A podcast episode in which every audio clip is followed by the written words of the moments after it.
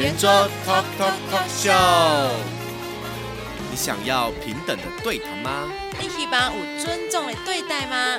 如果这拢是恁爱的，欢迎来听。有温度的多元讨论，环境、文化、自我成长、时事。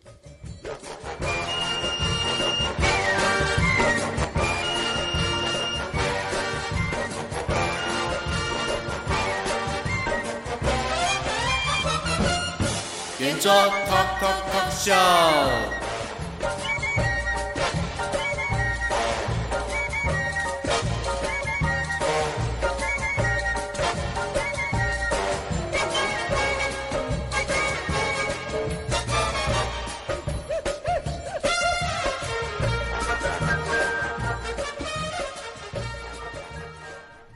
欢迎收听，想好听一下好心情到顶行，主人广播电台 Boss Radio FM 九六点九圆桌。Talk Show，我是翠秋麻雀妈妈麻雀美儿笑，我是杨飘飘的，哟哟哟哟哟，哟，今天淋到更零几几啊，零几几，零几几，就乖，我以为大概上个礼拜这样的冷气团就差不多结束了，对，殊不知还可以更冷，对，这两天还是。真的是冷到一个不行，而且，嗯，就是我我自己的经验，就是我我很少在高雄这么冷哎，而且其二就是我以前骑摩托车，我觉得穿个牛仔裤，我觉得超 以前就是夏天我不太会穿牛仔裤，因为太热了，嗯哼，那穿牛仔裤我觉得可以蛮挡蛮多风的。结果嘞？结果今天这两天你看穿牛仔裤是不太够的，觉得我的脚整只好像就露在外面的感觉。那你有在？那你有再多穿那个什么？就是保暖的。本人实在没有什么。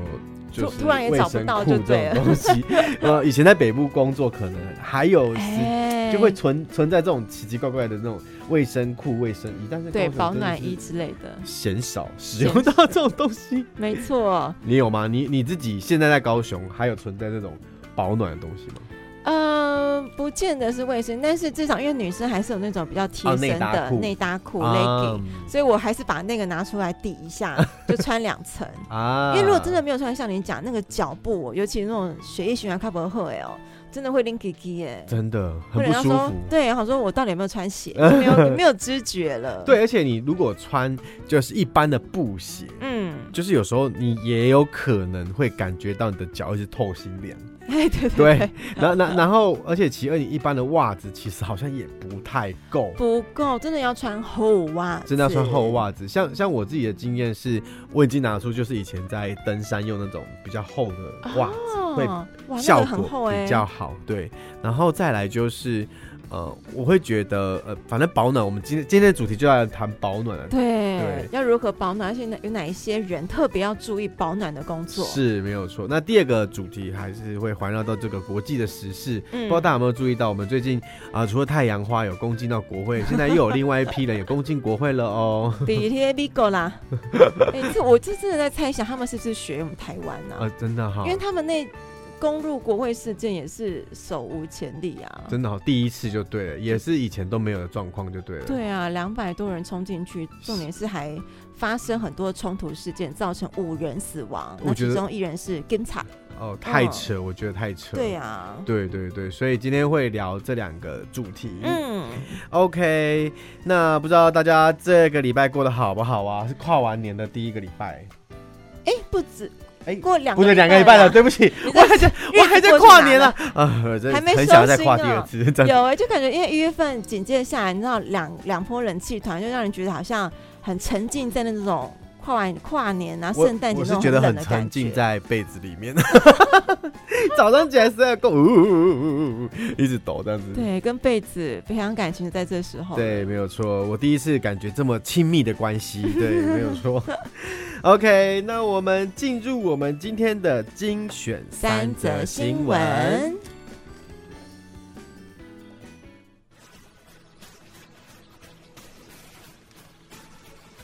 OK，我们第一则的新闻一样要。关注我们的 COVID nineteen 啊，哈，因为除了台湾以外啊，我们最近还有什么联合的什么红白对抗啊，什么明星的一些演唱会啊，其实其他其他的国家都遇到很多很多的状况。其实现在目前有些国家都还准备要施行。好，就是呃这个完全隔离的一个政策。对。那目前呢，跟大家提两个部分。第一个部分就是呢，这个最近的报道哈，四成的洛杉矶的医护人员拒绝打疫苗。嗯。那专家非常的忧虑，为什么会这么说？你说台湾吗？美国哦，美国的洛杉矶。Okay, 那为什么会这么说呢？其实。呃，上个月开始，我们就开始打新冠疫苗的这个呃这个预防哈感染这个新冠疫苗的肺炎啊肺炎哈。那现在呢，我们医护人员是优先要施打，但是没有想到许多的医护人员是拒绝接种。那为什么呢？许多的这个护理长啊、护理师或医师都表示说，他们拒绝去接种最大原因就是不想当白老鼠。他们会认为说，哎，我不是一个反对施打疫苗的人，我打过目前台面上呃对于我们这个医护环境有益的疫苗，我都有接种，甚至流感疫苗我也有接种。但是为什么我这次非得要当你们这次疫苗的实验品呢？好，所以许多的专家发现，哇，第一线的工作人员居然没有要打，那可能意味着未来这数年还是有可能爆发疫情，不仅是二零二一、二零二二，甚至二零二三都还是有可能会爆发哦。嗯，对，没有错，因为像教宗的个人医生科索西，好，先前因为感染疫苗并发症而过世。好，那现在这个状况就是。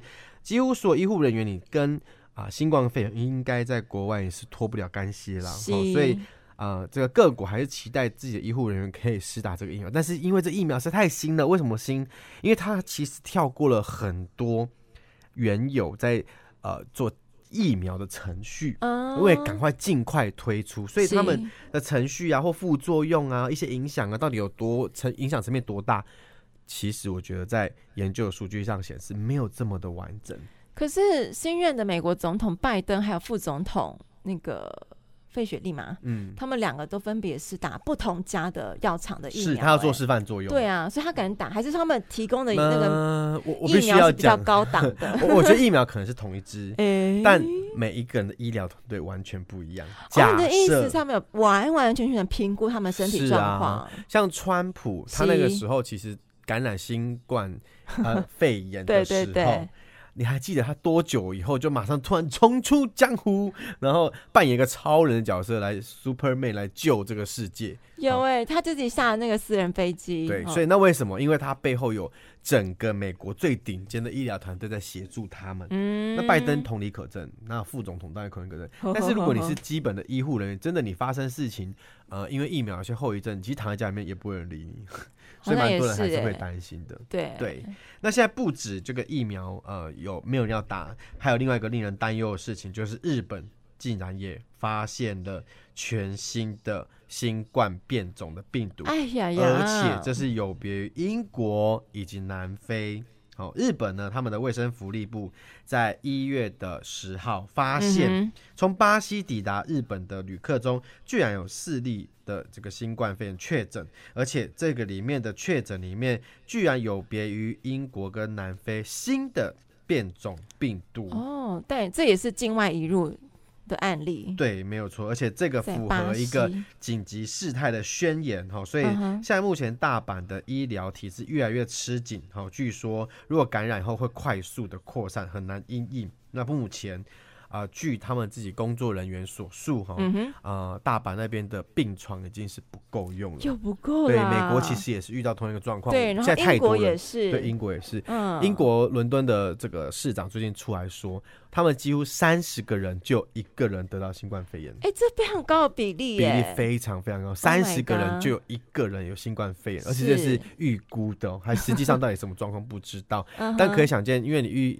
不管你现在是不是把新冠肺炎视作一种感冒，嗯，但是我们知道，就是你感染这个重症的期间，其实非常不舒服的。哦，对，会出现一些很单纯在家里面就吃一般的什么止咳啦，或者是说一些感冒药是没有用的。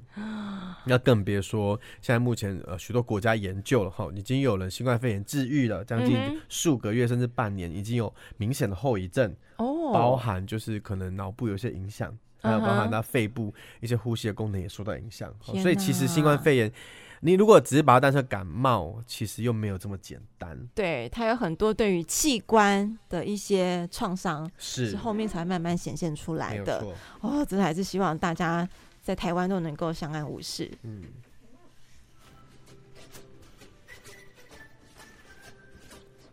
那我也延续一下，就有关 COVID-19 的事情好了。今天呢，哎，我们台湾不是一直以来都说台湾 can help，我们可以帮忙全世界嘛？嗯、所以呢，今天就迎接来了从关岛的人道与医疗包机，在今天傍晚抵达了桃园国际机场。那这个航班里头载满了四十七名的旅客，包含九名的国际医疗专案申请入境者，除了紧急就医的需求者，都是需要前往。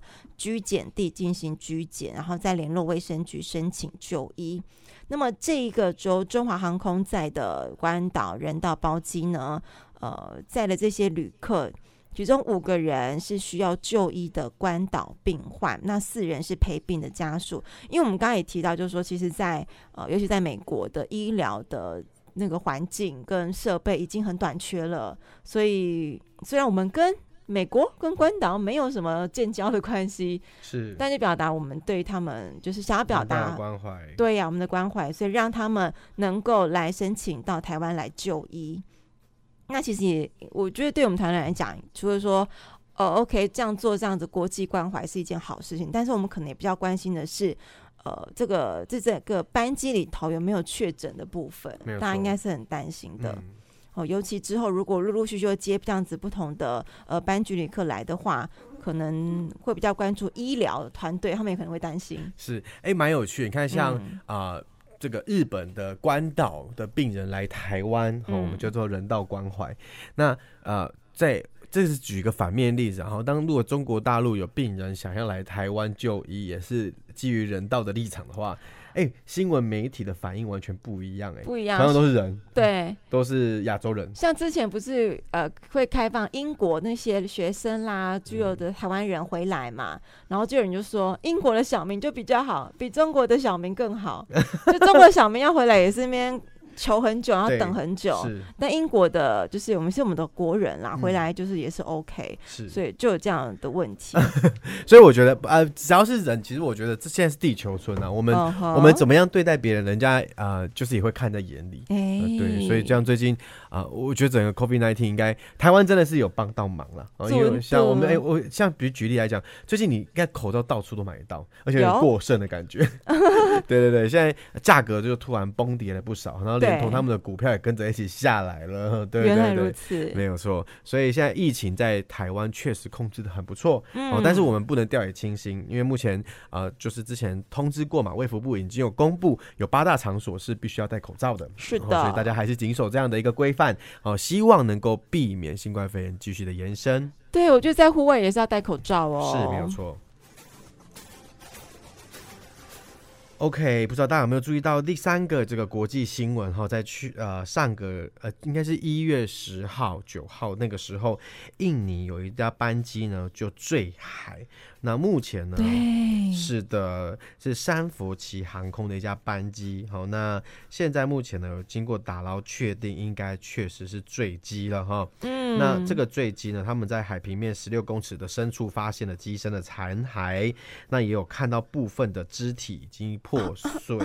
对，那目前这一架飞机呢，来自三起三佛旗航空，里面载有六十二个人，哦，是属于波音七三七五二四的客机。有个是波音呐，对啊，所以波音 最近真的是 不知道该怎么讲，就是诶、欸，他其实之前有面临将近要快要破产的一个状况。哦，对，因为接连发生不少起的意外事件，对，而且他又遇到新冠肺炎，所以许多的国家原定要跟他订飞机的航空公司也都没有订的，然后又又逢新冠肺炎，所以他现在应该是。脸有点歪歪的，是。那现在还有就是呃，那没有想到就是这个过程中，呃，有一一家八口啊，哦，因为他们要因为要搭乘这一班飞机哦，但是因为他们嫌筛检费用实在是太贵了，因为他们要搭乘这个飞机呢，如果要有新冠肺炎的检疫数据，嗯，那因为搭乘的这样的一个飞机必须要有这样的数据，那都一口一家八口。哦，同时间都要去检测的话，实在太贵了。没想到他就没有去，对，就躲过了。然后才刚飞起来四分钟，就在六十秒，突然急速下降三千公尺，直接在雷达上消失。那事后呢，其实有渔民反映，就是他们在海上其实有听到两次的爆炸声。欸、对，嗯，目前的话，我们经过了解，好像六十二人几乎是没有人。呃，这个幸存身亡没有错。是，然后目前他们虽然打捞到残骸，但是还是没有找到那个黑盒子。对，所以是无法判别到底发生什么事情。对，所以就是啊、呃，这是一个国际的灾难，然后其实跟新冠肺炎一样，都是值得我们去关注的。对，OK，那我们稍微休息一下，听一首歌，等一下回来，来自黄明志的《五百》，跟大家分享喽。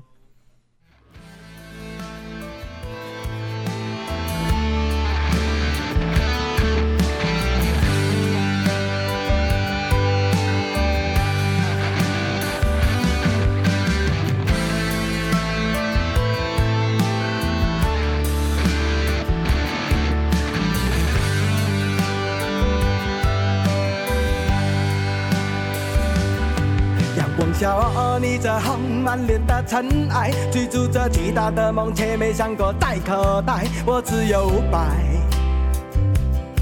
就只有五百。那个年少轻狂的我，骑着奥拓拜，发现机车道上的人们都跑太快。我听着五百，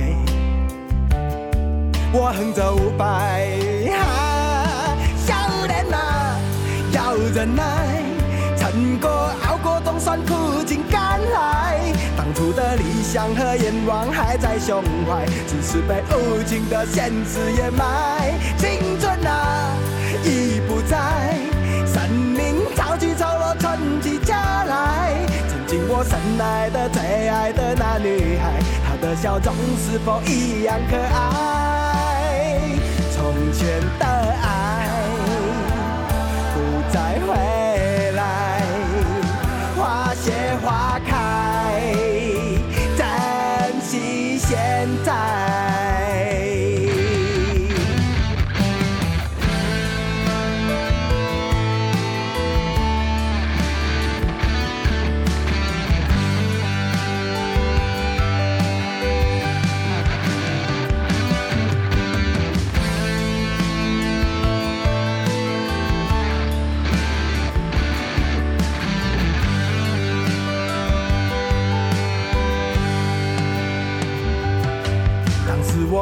翅膀，没有肩膀，没能耐，想送他一份生日惊喜，我默默口袋。我只有五百，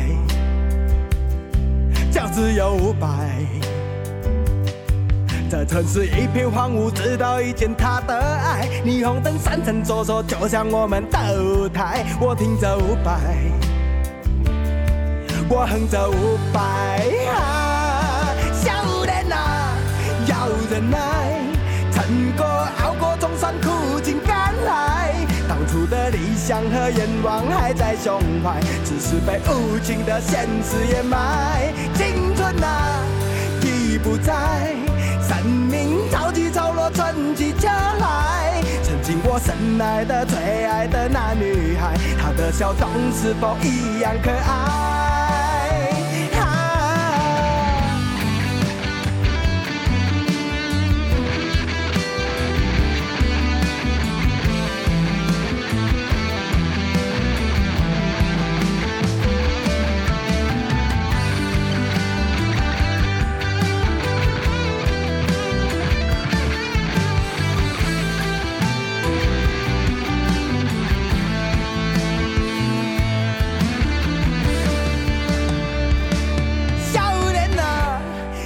忍耐，撑过熬过，总算苦尽甘来。当初的理想和愿望还在胸怀，只是被无情的现实掩埋。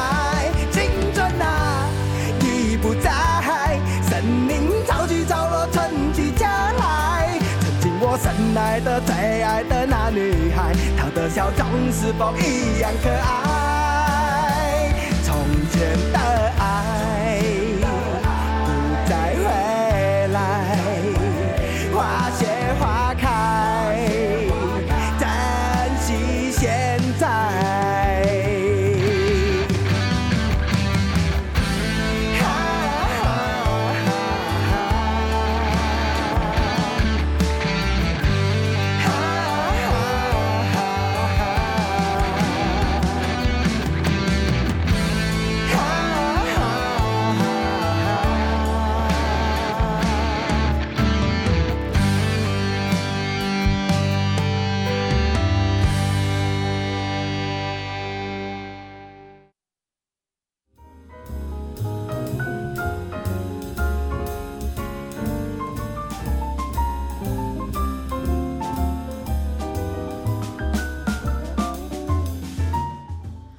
报给你听，每周一晚间九点到十点，锁定 FM Q 六点 Q，主人广播电台圆桌 Talk Show 空中播送，欢迎收听新知要闻、感人故事。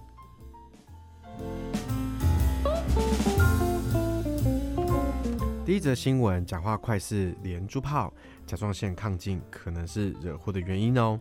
女性比男性更容易发现甲状腺亢进的问题，对身体及生活都影响甚大。医师指出，曾有患有个性急躁、脾气火爆、讲话速度比较快，类似像连珠炮，常与人起冲突，导致工作、家庭、人际失和，提醒民众可能有甲状腺亢进的问题。对于已窜升女性十大癌症第四名的甲状腺癌，也必须要加以防范。联安诊所的管理中心主任洪玉忠医师表示，甲状腺亢进是一种甲状腺荷尔蒙分泌失调所造成的病情，会让全身的代谢加快，容易造成心悸、情绪不稳定、失眠、脾气暴躁、腹泻、易疲倦，甚至你的月事会有不规则、比较不容易受孕等问题。甲状腺亢进大部分好发在年轻的女性，而男女老幼都有可能会发生。大部分出现之时，甲状腺的结较为肿大，眼睛也较为突出等症状。结节如果超过一公分，可能是癌化的高风险群。甲状腺如果功能的话，建议在日常生活中摄取固定的碘，可购买跟含碘的盐做食物的料理。以每月来讲，适当的去服用海带、紫菜。法菜等含碘量比较高的食物，也补充各式各样的蔬果，能够增进自己的自体免疫力，降低甲状腺问题。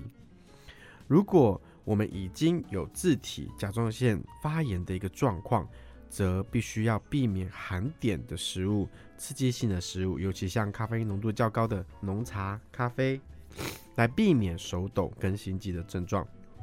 患者必须应该要避免吸烟。喝酒，养成规律运动习惯，适当的舒压，也可以练习正念的呼吸法，平复你自己的情绪。现在目前有一个相关的症状叫做格瑞夫兹病，好发在青春期的女生。这样的状况呢，其实好发的时间点大概是国中年纪。李如浩医师的门诊曾经遇过一个国三的女生，除了月事不顺，夜晚常失眠，有时候心跳加速，让她觉得家里面非常的闷热，脾气很暴躁。尽管如此，前三个月却反而食欲大增。家人原本以为是课业压力太大，没想到少女的脖子越来越大，越来越肿，才发现有患有葛瑞夫之症。李如浩医师提醒。如果你的甲状腺不停的飙涨，很有可能会造成甲状腺风暴。虽然在儿童极为少见，但一旦发生，很有可能会造成意识不清、高烧、心律不整等症状，严重甚至会致命。我们身为家长，不可以不慎。如果孩子有脖子粗、心跳快、手抖、怕热、失眠、眼突、食欲不正常时，就应该要及早就医诊断。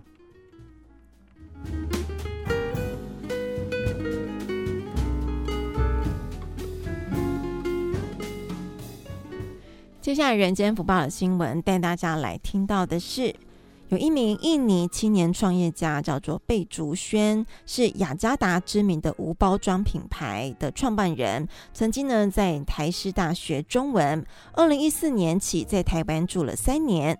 二零一七年呢，就回到了印尼后，发现很难再像在台湾一样哦，将环保落实在日常生活中。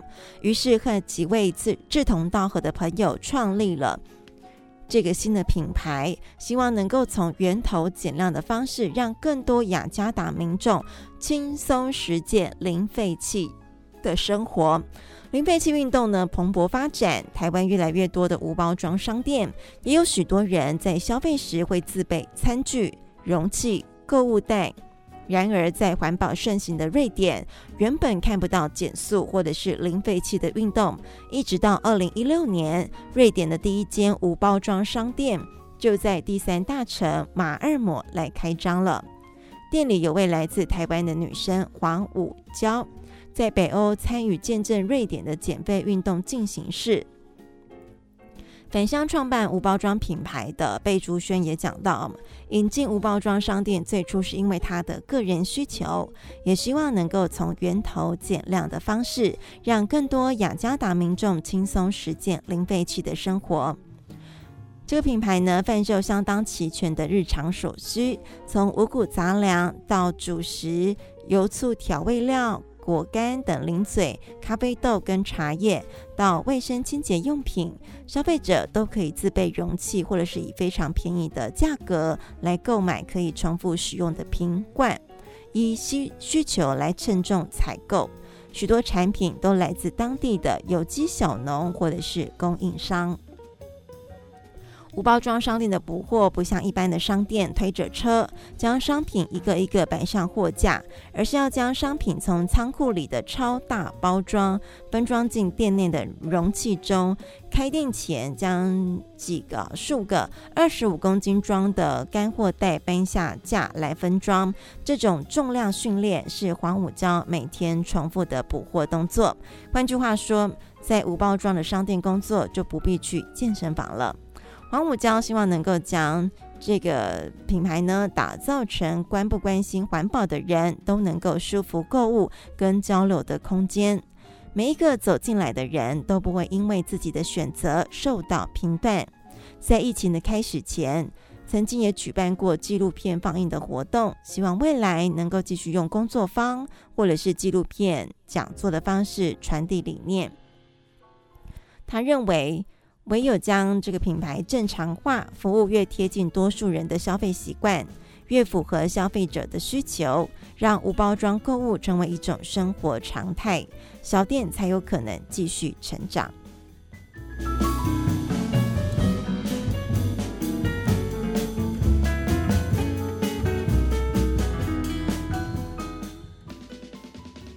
接下来听一首歌，等一下回来，男子汉乐团的《林北》跟大家分享。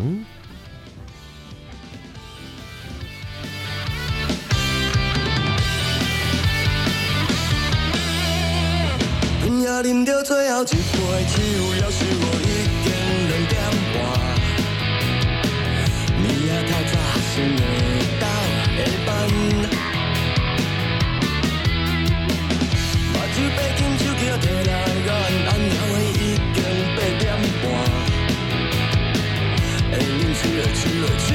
tu le dis pas.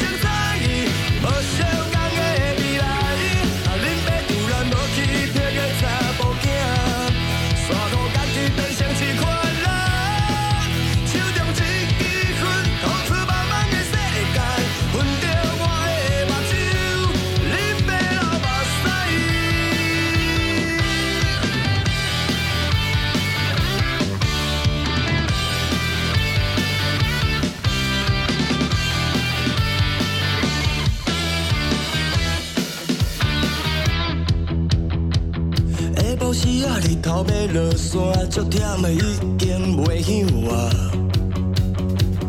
返去的路暗暝锁了，又搁来到最后一杯酒，叫人我告诉来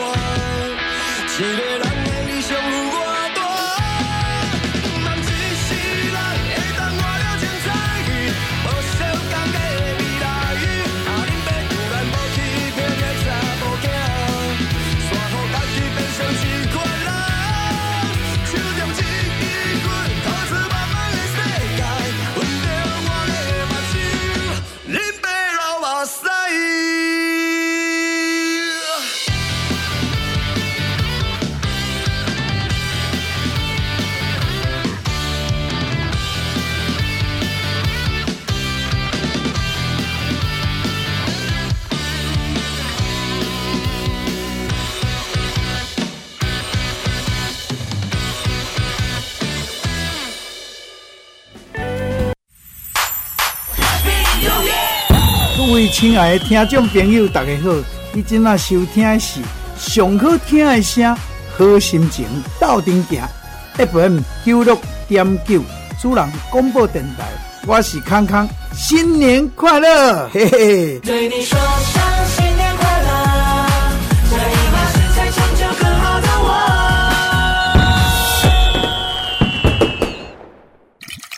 美林茶就爱选择好茶，有保障的茶。才会使饮茶饮出健康。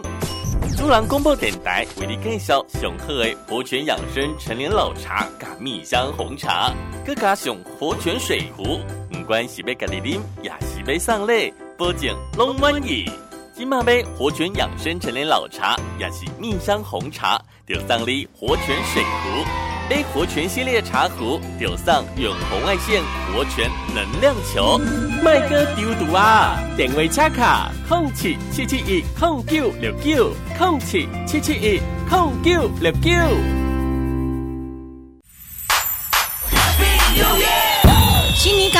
是爱欢欢喜喜啊！保持好心情，好今年有一个好的开始。大家好，我是张爱丽，祝福所有听众朋友新年快乐！对你说声新年快乐，这一把才成就更好的我。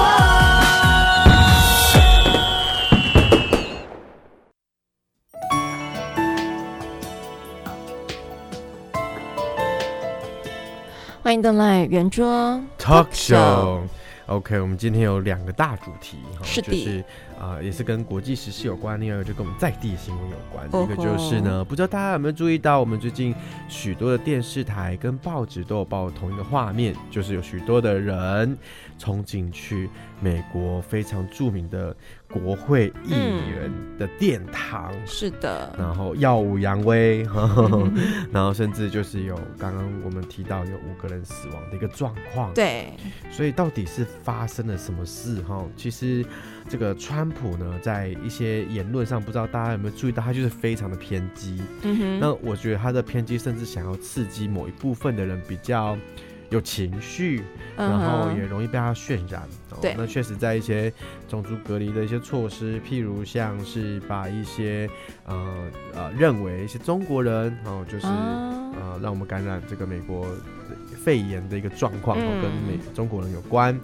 那又怪一些难民，哈、哦，这个关于这个呃南美洲的一些难民，嗯、他们就是要筑一个大墙，哈，把大家围住，不让他们进来。那更别说许多的呃这个新移民，还有这个在目前就读大学研究所，甚至在就职的呃有色人种，嗯，都被川普某个程度，不管是明示或暗示，认为他们都是影响这个美国的。国力发展的一个人，对，这确实跟以以往美国所所推崇的，就是种族平等啦，然后呃，美国是打开他们的呃臂膀，是欢迎大家一起来到美国，然后来这边做生活，然后做发展的。所以，嗯，川普上任以后进行这些措施，确实让很多人会觉得好像失去了原本美国的精神。嗯、但但是，川普确实也是抓着那个经济力。哦，就是因为我们中国啊抢了很多工厂啊，所以我们要把所有的工厂移回来美国自己生产，然后自己创造这个经济力，不要被中国给迎头赶上。这也是一方面，让大家会觉得好像更团结。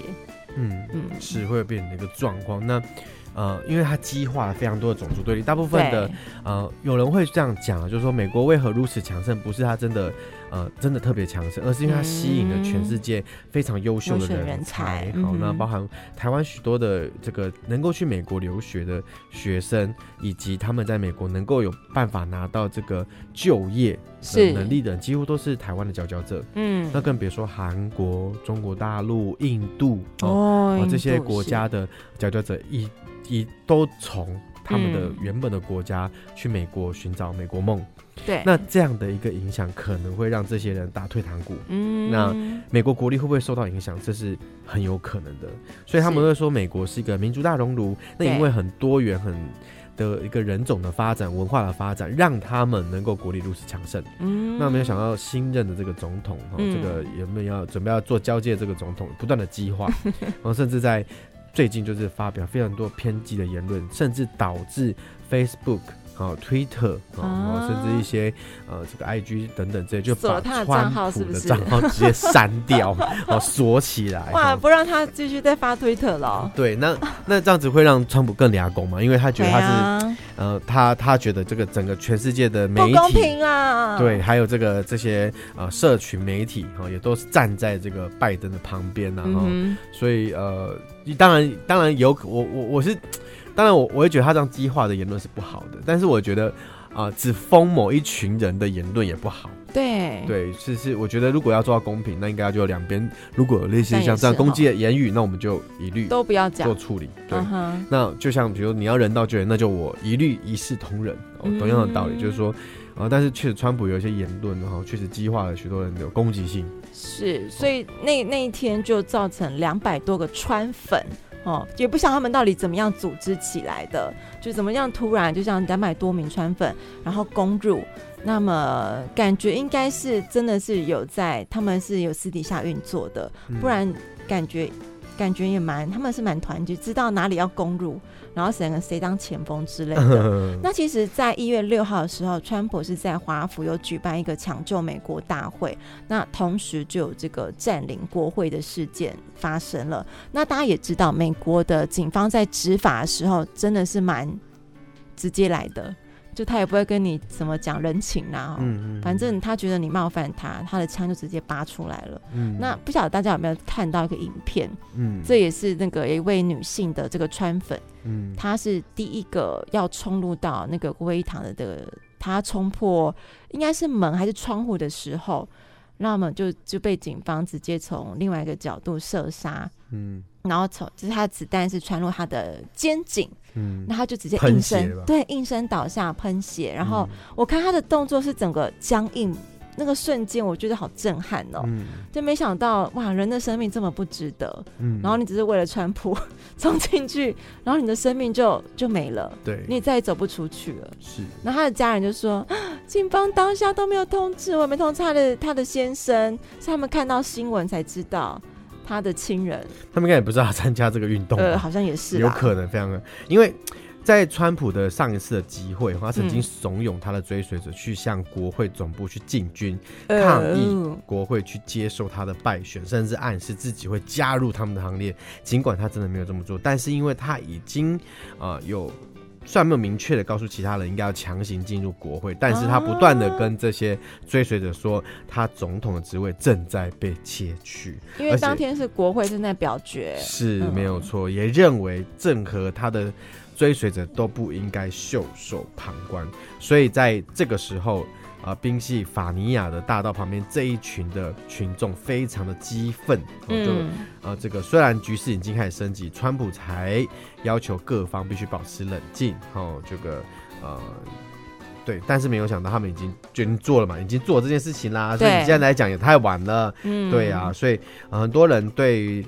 他有些质疑，然后甚至他自己的幕僚，就是很多人都是提出离职，他们觉得川普太夸张，然后这些行为，然后这些呼吁，或者是呃这个聚众去呃这影响国会的运作，都是不能够接受的民主程序哦，所以蛮多的他的幕僚甚至说，总统你只发推特是不够的，你必须要。请他们一切停止下来，然后让这些人真的回到家里面。好、哦，那甚至啊、呃，因为最近也被爆料哦，这个呃，川普的儿子哦，就在他们冲进去国会的一呃群众的时候呢，他们在、uh. 居然在看直播哦。对。那川普跟他的幕僚以及他的家人们，就是有一点点幸灾乐祸。呃，我看到报道就是说，川普跟他的女儿那个。叫什么名字？就高高的那个大女儿，嗯，大女儿他们两个是蛮严肃在看直播，嗯，但是刚刚没人像你提到那个小儿，那个小儿子，他就确实开直播，嗯，然后还跟就是嬉笑，对，然后他的老婆好像女朋友吧，他的女朋友还在那边跳舞，跳舞，然后有其他的那个呃白宫的幕僚长，然后也露出了白痴笑容，就、嗯、他死定了，对，诸如此类，所以这也更添加。呃，美国国会的那个议长哦，跟人家就说一定要让川普提前下台，是，因为真的是太过分了。嗯、那华盛顿区的法院代理检察官这个薛温哈，决定要对川普提起啊这个诉讼，我、哦、会认为。这样真的是有点尴尬跟丢脸了，因为毕竟你就准备要卸任，你就有一个、uh. 呃，像奥巴马啦，吼之前的所有的卡特啦，吼等等之类，退休后就是过得很很清幽的生活啊，uh. 然后你你到处去这个演讲啊，或者是你至少还有一个卸任总统这样的这个很好的一个名誉，那很有可能现在目前。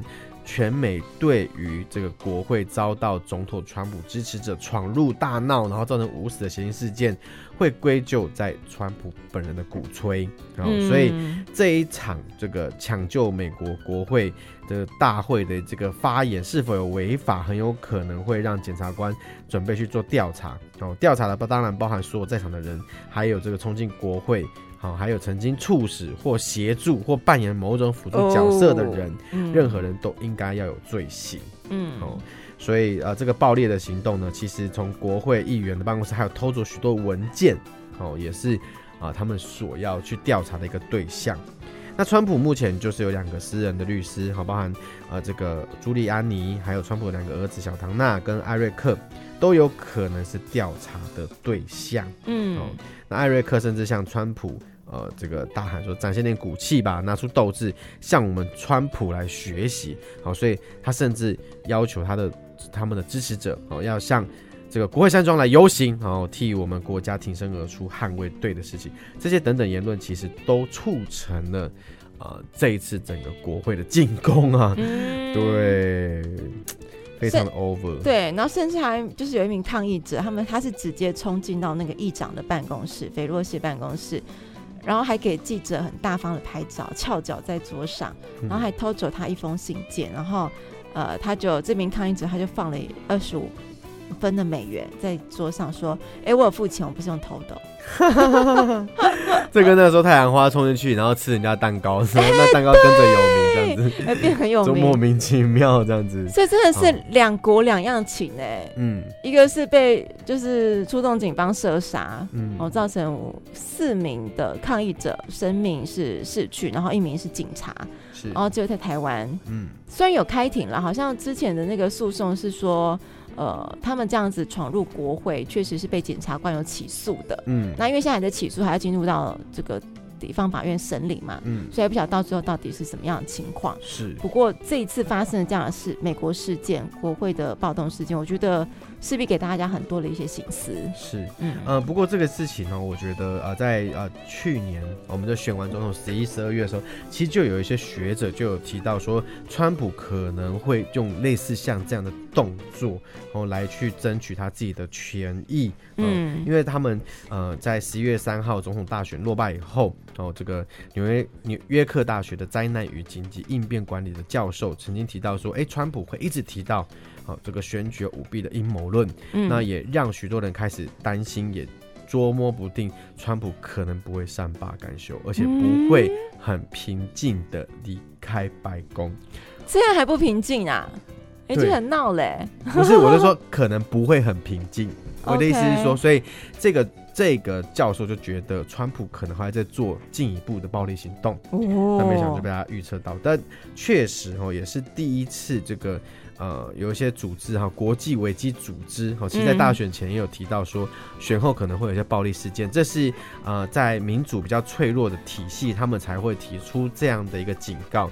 这却是呃，以往这个非营利组织哈，会在一些比较呃欧呃非洲啦，或者是比较落后的一些亚洲区域才会提出这样的一个警告。嗯、但没想到他们居然对美国做这样的警告，而且这是二十五年来第一次做这样的事情，有点尴尬。确实 是，所以这一次的这个闹剧呢，就到这边结束哈。不过我相信川普应该后面也是挺麻烦的。